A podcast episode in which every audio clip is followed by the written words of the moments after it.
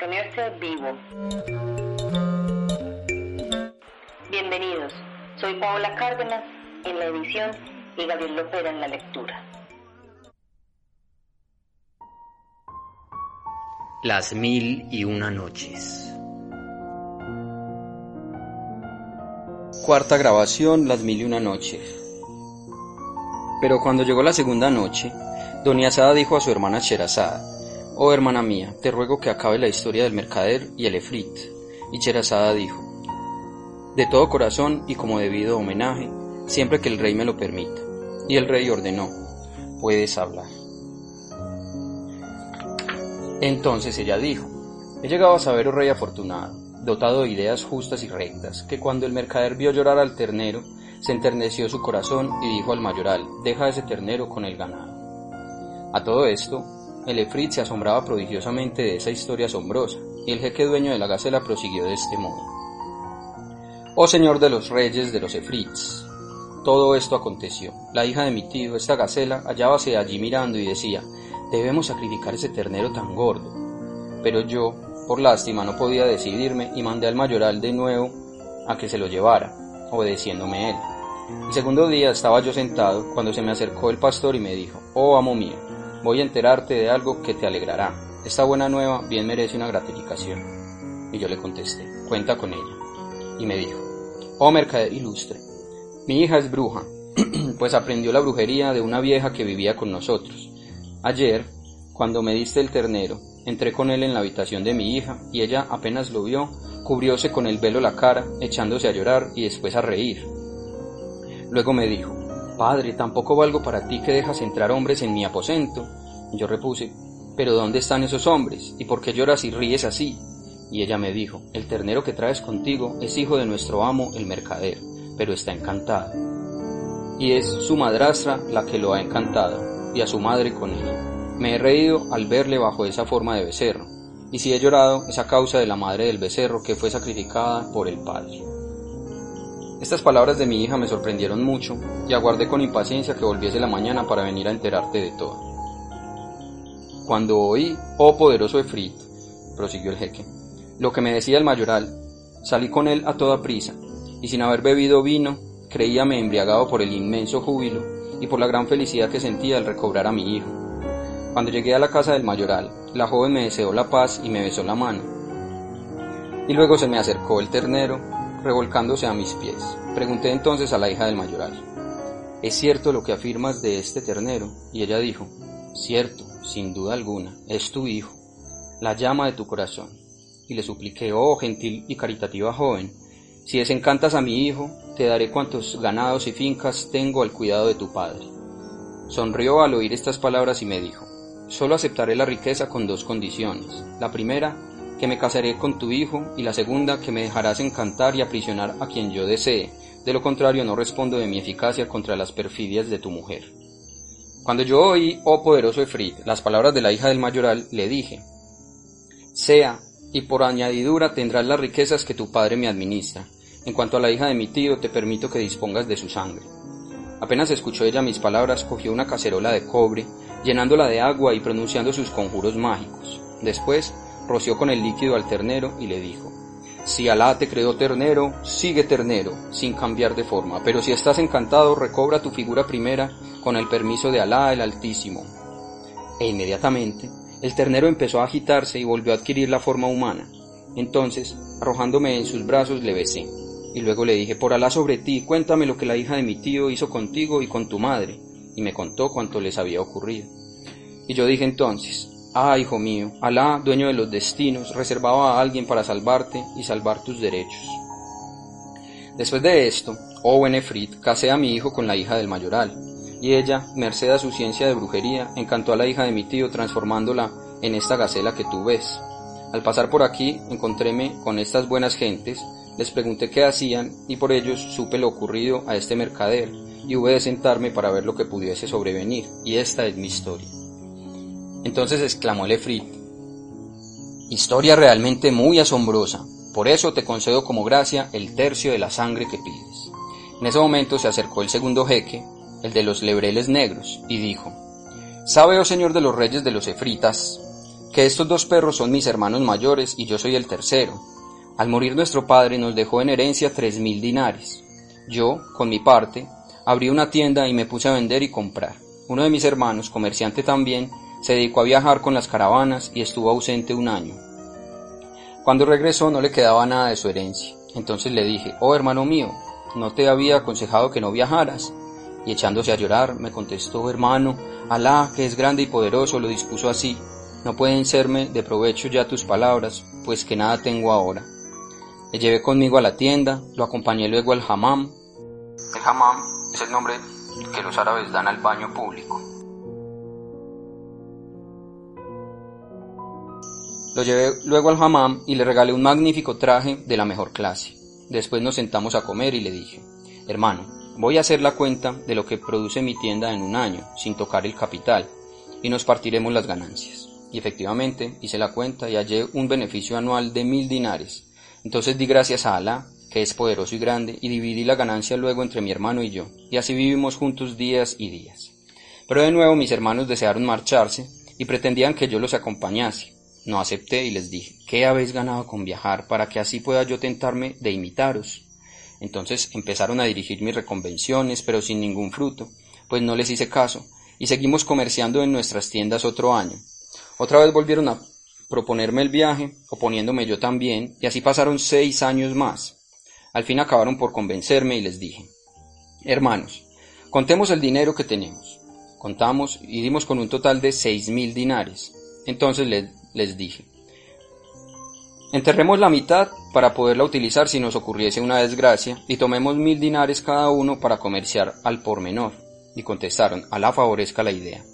Cogí el dinero y lo dividí en dos partes iguales, enterré tres mil dinares y los otros tres mil los repartí juiciosamente entre nosotros tres. Después compramos varias mercaderías, fletamos un barco, llevamos a él todos nuestros efectos y partimos.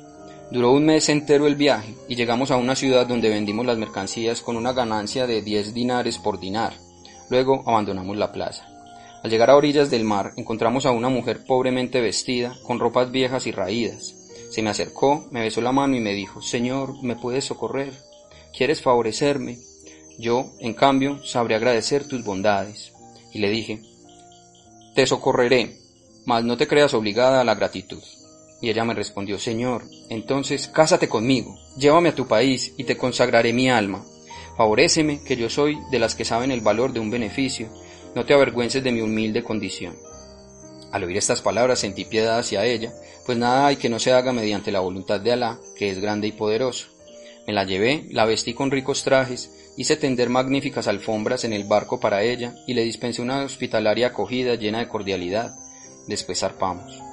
Mi corazón llegó a amarla con un gran amor, y no la abandoné de día ni de noche. Y como de los tres hermanos era yo el único que podía gozarla, estos hermanos míos sintieron celos, además de envidiarme por mis riquezas y, por mi calidad de por la calidad de mis mercaderías.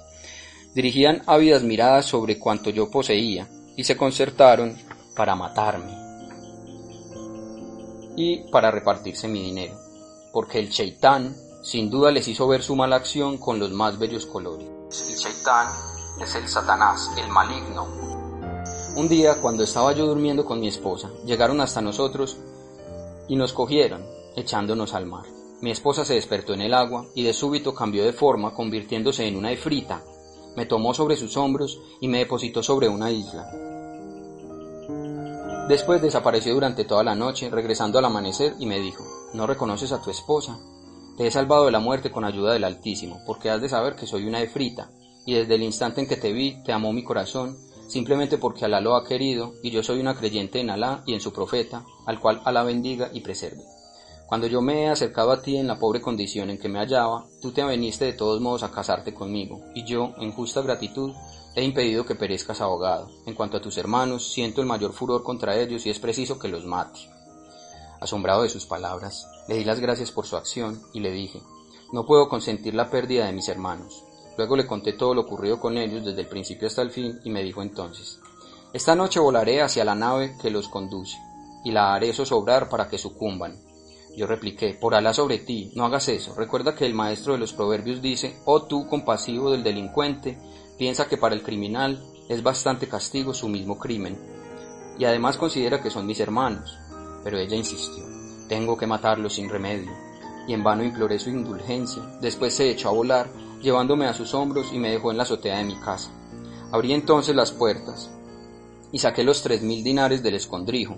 Luego abrí mi tienda y después de hacer las visitas necesarias y los saludos de costumbre, compré nuevos géneros. Llegada la noche, cerré la tienda y al entrar en mis habitaciones encontré estos dos lebreles que estaban atados en un rincón. Al verme se levantaron, rompieron a llorar y se agarraron a mis ropas. Entonces acudió mi mujer y me dijo, son tus hermanos. Y yo le dije, ¿quién los ha puesto en esta forma? Ella contestó, yo misma. He rogado a mi hermana, más versada que yo en artes de encantamiento, que los pusiera en este estado. Diez años permanecerán así. Por eso, oh Efri poderoso, me ves aquí, pues voy en busca de mi cuñada, a la que deseo suplicar los desencante, porque ya van transcurridos los diez años. Al llegar me encontré con este buen hombre, y cuando supe su aventura no quise marcharme hasta averiguar lo que sobreviniese entre tú y él, y este es mi cuento. Lefrit dijo, es realmente un cuento asombroso, por lo que te concedo otro tercio de la sangre destinada a rescatar el crimen. Entonces se adelantó el tercer jeque, dueño de la mula, y dijo a Lefrit, te contaré una historia más maravillosa que las de estos dos, y tú me recompensarás con el resto de la sangre. El Efrit contestó, que así sea. Y el tercer jeque dijo, Oh sultán jefe de los Efrits, esta mula que ves aquí era mi esposa. Una vez salí de viaje y estuve ausente todo un año. Terminados mis negocios volví de noche y al entrar en el cuarto de mi mujer la encontré acostada sobre los tapices de la cama con un esclavo negro. Estaban conversando y se besaban haciéndose salamerías, riendo y excitándose con juegos. Al verme, ella se levantó súbitamente y se abalanzó a mí con una vasija de agua en la mano. Murmuró algunas palabras luego y me dijo, arrojándome el agua, sal de tu propia forma y reviste la de un perro. Inmediatamente me convertí en perro y mi esposa me echó de casa. Anduve vagando hasta llegar a una carnicería donde me puse a roer huesos. Al verme el carnicero me cogió y me llevó con él. Apenas penetramos en el cuarto de su hija, ésta se cubrió con el velo y recriminó a su padre. ¿Te parece bien lo que has hecho? Traes a un hombre y lo, lo entras en mi habitación. Y le repuso el padre, ¿pero dónde está ese hombre? Ella contestó, ese perro es un hombre, lo ha encantado una mujer, pero yo soy capaz de desencantarlo. Y su padre le dijo, por Alá sobre ti, devuélvele su forma, hija mía. Ella cogió una vasija con agua y después de murmurar un conjuro me echó unas gotas y dijo, sal de esa forma y recobra la primitiva. Entonces volví a mi forma humana, besé la mano de la joven y le dije, quisiera que encantases a mi mujer como ella me encantó. Me dio entonces un frasco con agua y me dijo, si encuentras dormida a tu mujer, rocíale con esta agua y se convertirá en lo que quieras.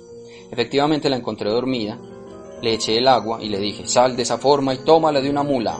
Y al instante se transformó en una mula, y es la misma que ves aquí, sultán de reyes de los Efrits. El Efrit se volvió entonces hacia la mula y le dijo, ¿es verdad todo esto? Y la mula movió la cabeza confirmando, sí, sí, todo es verdad.